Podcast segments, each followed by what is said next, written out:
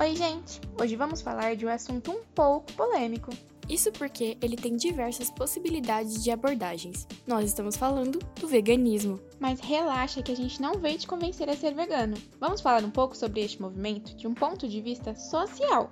Para começar e para ajudar quem está perdido, iremos contar o que é o veganismo e a história desse movimento.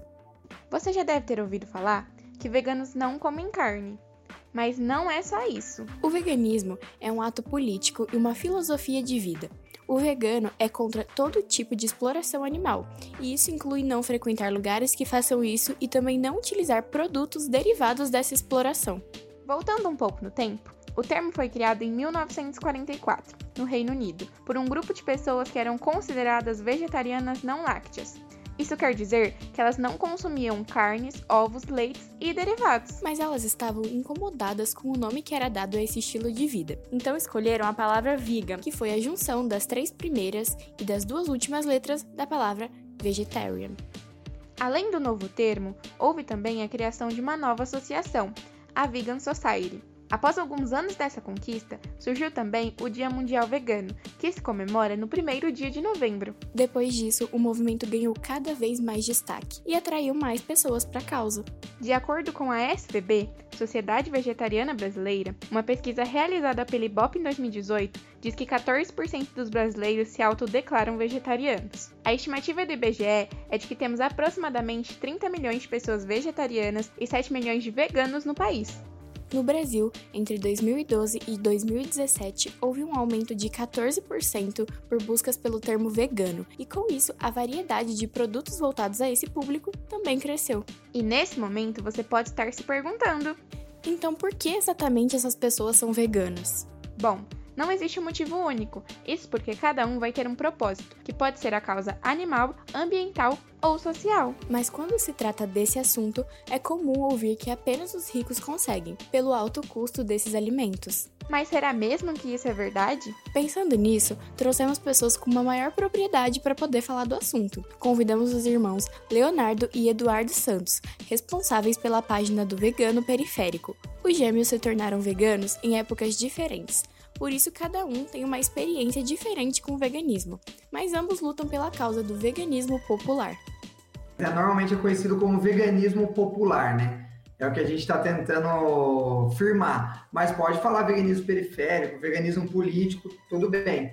Mas a ideia mesmo, assim, para falar sobre essa nova mentalidade dentro do movimento é um veganismo popular, talvez seria o. Mas também. Nós temos, nós temos uma frase que nós colocamos é nossa, que é não importa onde você mora, importa como você pensa.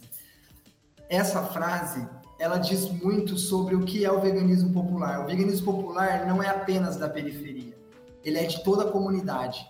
Se uma pessoa de classe média quer lutar pelo veganismo popular de forma acessível, ela vai dentro da sua do seu privilégio questionar a sua forma de propagar, ela vai realmente frear, ao invés de escrever um texto em inglês, ou colocar uma empresa com nome em inglês, ou colocar palavras em inglês numa camiseta, onde quer que seja, numa entrevista, num livro, ela vai frear e vai falar: não, a maior parte da população não vai entender isso.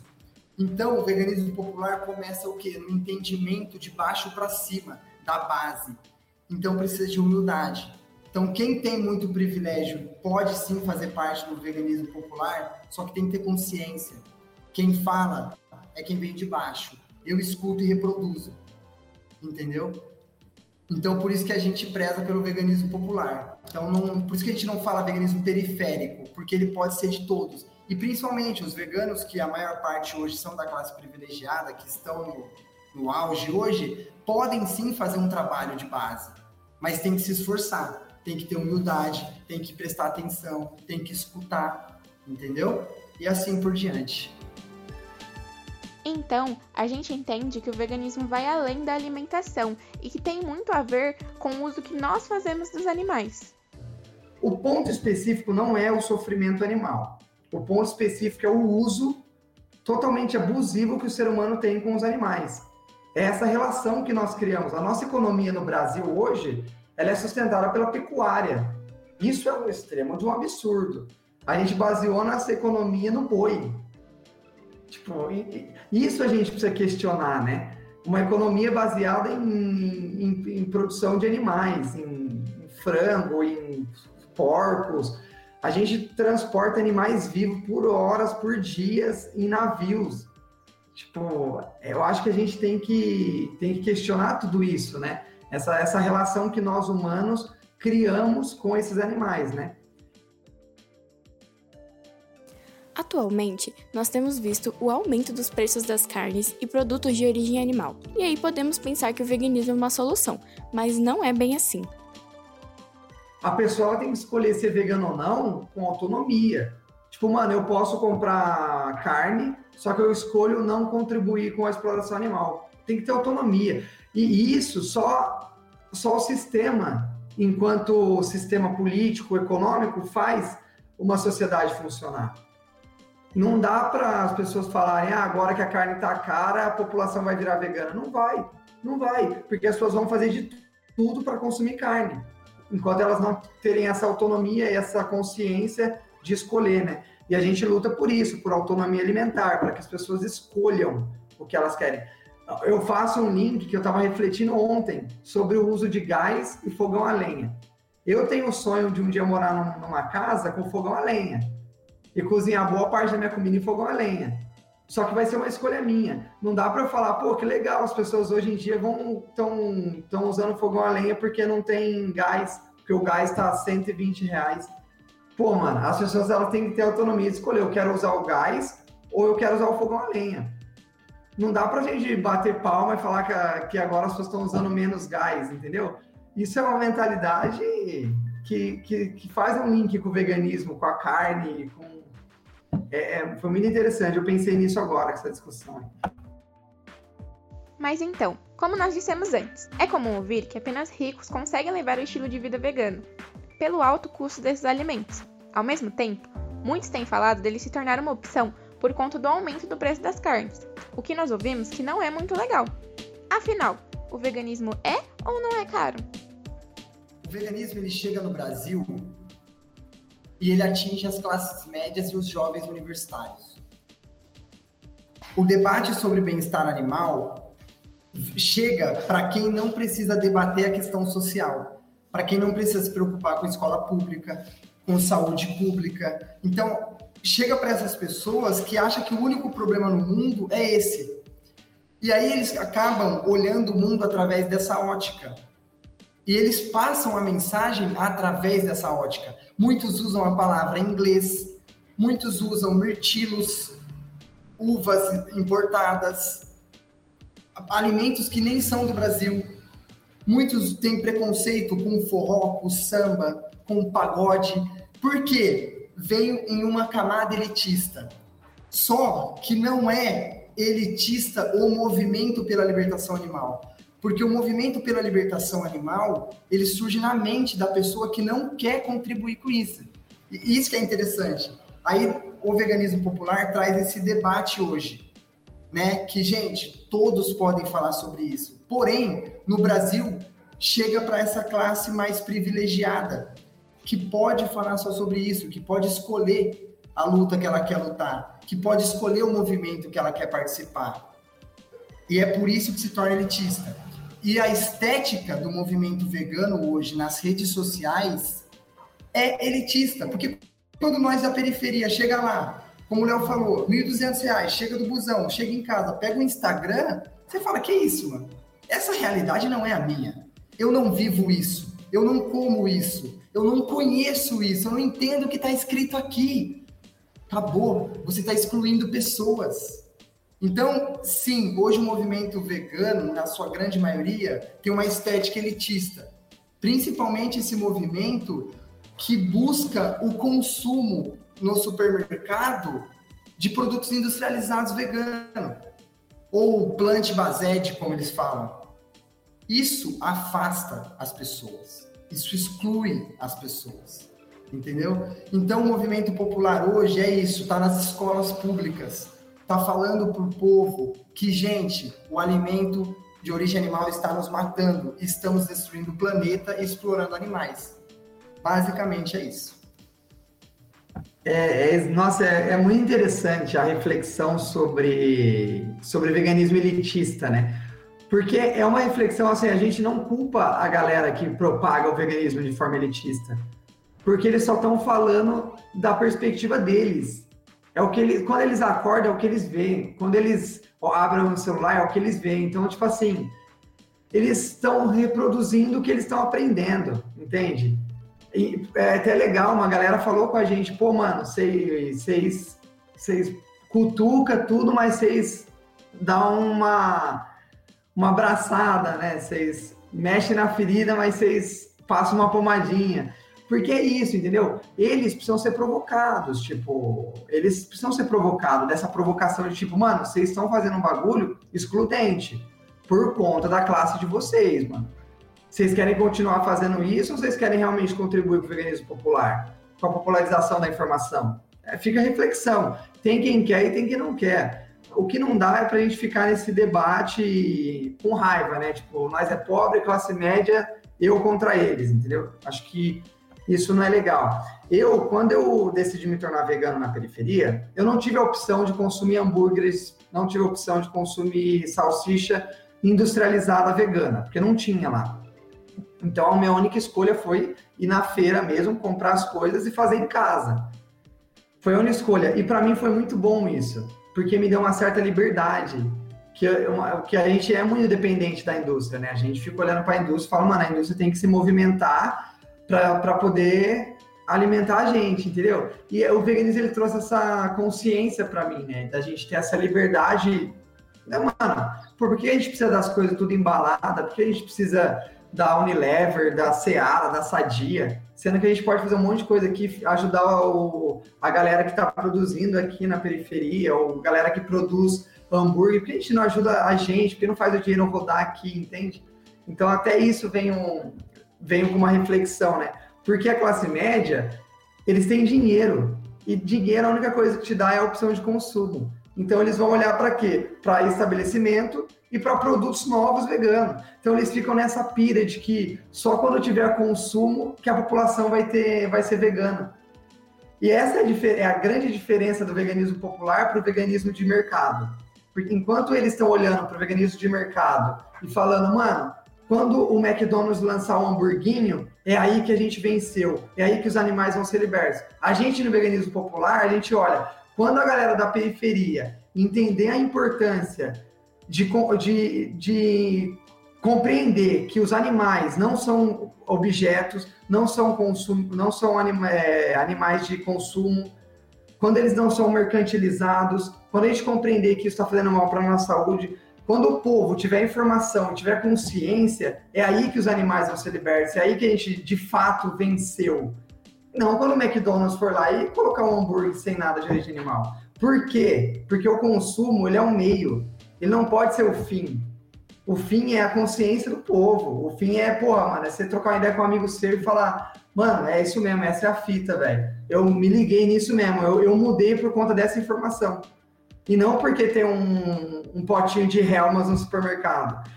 Cara, é, muito, é muita inocência da parte de uma galera, velho, de achar que vai ter um pacote, um, um pote de Helmas e um pote de Helmas vegano e o povo vai escolher, sabe? é muita inocência, cara. O, o, o, processo é muito, muito diferente, mano. Por isso que a gente fala tanto, né? O veganismo elitista, ele tá muito baseado numa perspectiva industrializada. Putz, mano, eu como queijo tradicional, quando eu vou virar vegano, eu vou ter que comer queijo vegano, só que queijo vegano é caro. Só que essa mentalidade, ela é muito rasa, né?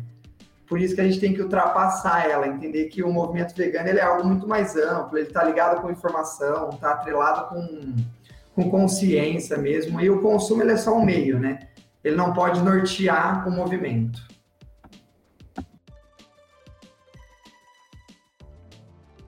Bom, por isso o veganismo vai além da alimentação. É preciso informação e conhecimento social para nós, mano, de verdade, é impossível falar de veganismo sem compreender a questão social. Assim, na nossa cabeça não existe as duas coisas. Na nossa cabeça é uma coisa só. Para a pessoa se tornar vegana, ela precisa ter respaldo social. Ela precisa ter autonomia, né? acesso à informação, instrução, debate sobre machismo, feminismo. Ela precisa entender tudo isso antes dela escolher. Então, é, é para nós é, é uma coisa só. Depois de tudo isso, nós nos perguntamos: o que a ciência tem a dizer sobre este assunto? Se ouve muito por aí que pessoas veganas podem ter faltas de algumas vitaminas presentes em alimentos de origem animal, mas não existe um consenso sobre isso. Vai depender do organismo e da alimentação de cada um.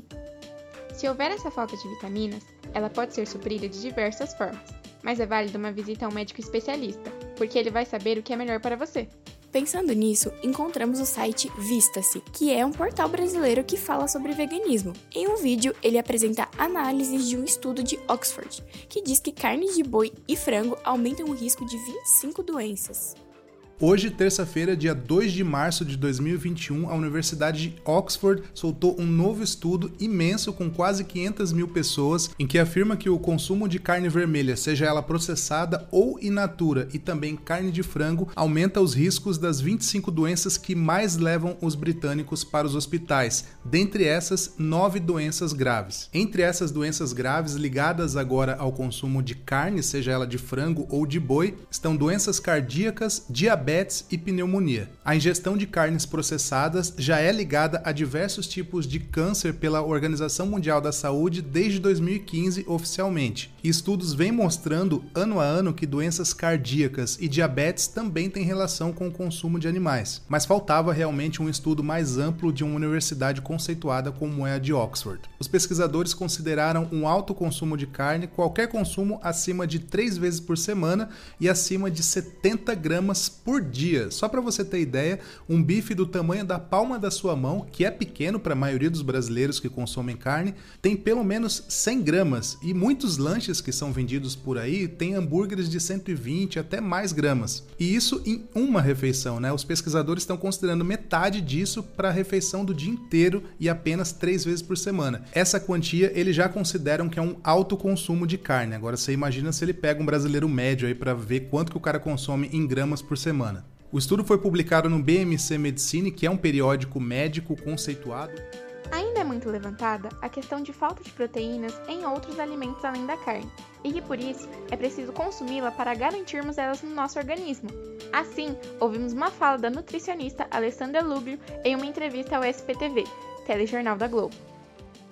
A gente consegue é, encontrar todas as proteínas necessárias é, vindas de fonte vegetal? Culturalmente, adotamos os alimentos de origem animal como a nossa fonte de proteína.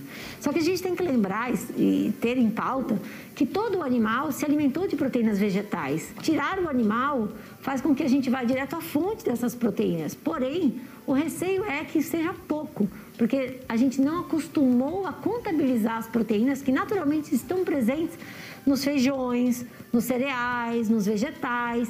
Então, quando você tira os alimentos de origem animal do seu prato, você descobre outra forma de pensar a sua alimentação. Alessandra Luglio é formada em nutrição pela Universidade de São Paulo e atua como coordenadora do Departamento de Medicina e Nutrição da Sociedade Vegetariana Brasileira. Bom, essas informações vieram de pesquisas, mas também achamos válido, até por curiosidade própria, falar com uma pessoa do movimento. Então, vamos ouvir a estudante Kailene Amaral, que irá nos contar um pouco sobre sua experiência com o veganismo. Antes de eu me tornar vegana, eu era ovo-lacto-vegetariana, e em ambos os casos, o que me incentivou a aderir a esse movimento foram as informações disponíveis, seja sobre a indústria alimentícia, a exploração animal, os impactos ambientais e, é claro, também os efeitos que aquela alimentação tinha na minha saúde. Então, logo depois que eu me deparei com essas informações, não me pareceu certo continuar contribuindo para esse ciclo. E eu entendo que pode ser difícil parar de comer carne e laticínios, mas uma vez que eu tinha minhas razões e princípios para tomar essa decisão, não se tornou difícil, na verdade foi bem fácil. E eu acredito que o veganismo ele vai além das questões que mencionei no início. Ele também consegue abranger outros movimentos sociais, como por exemplo o feminismo, trazendo reflexões como a forma que as fêmeas são tratadas na indústria animal e a relação de especismo e sexismo. Lembrando que essa é uma opinião individual e não necessariamente reflete a opinião de todo mundo. Então, esse foi o episódio de hoje. Esperamos que vocês tenham gostado. Siga a gente no Twitter, arroba que a gente interage com vocês por lá. Deixamos aqui nosso agradecimento ao pessoal do Vegano Periférico por nos cederem uma entrevista. Caso queira saber mais sobre o assunto, você pode acessar o arroba Vegano Periférico no Instagram ou o site de outro material que utilizamos, vista-se.com.br. Este episódio foi produzido por Eduarda Silva, Ellen Mendes, Laura Araújo e Samuel Lins, contando com a participação de Kailane Amaral. E este foi o Momento Sapiência, uma produção orientada por Marcelo Sgrilli e realizada por estudantes do Instituto Federal de São Paulo, campus São Miguel Paulista.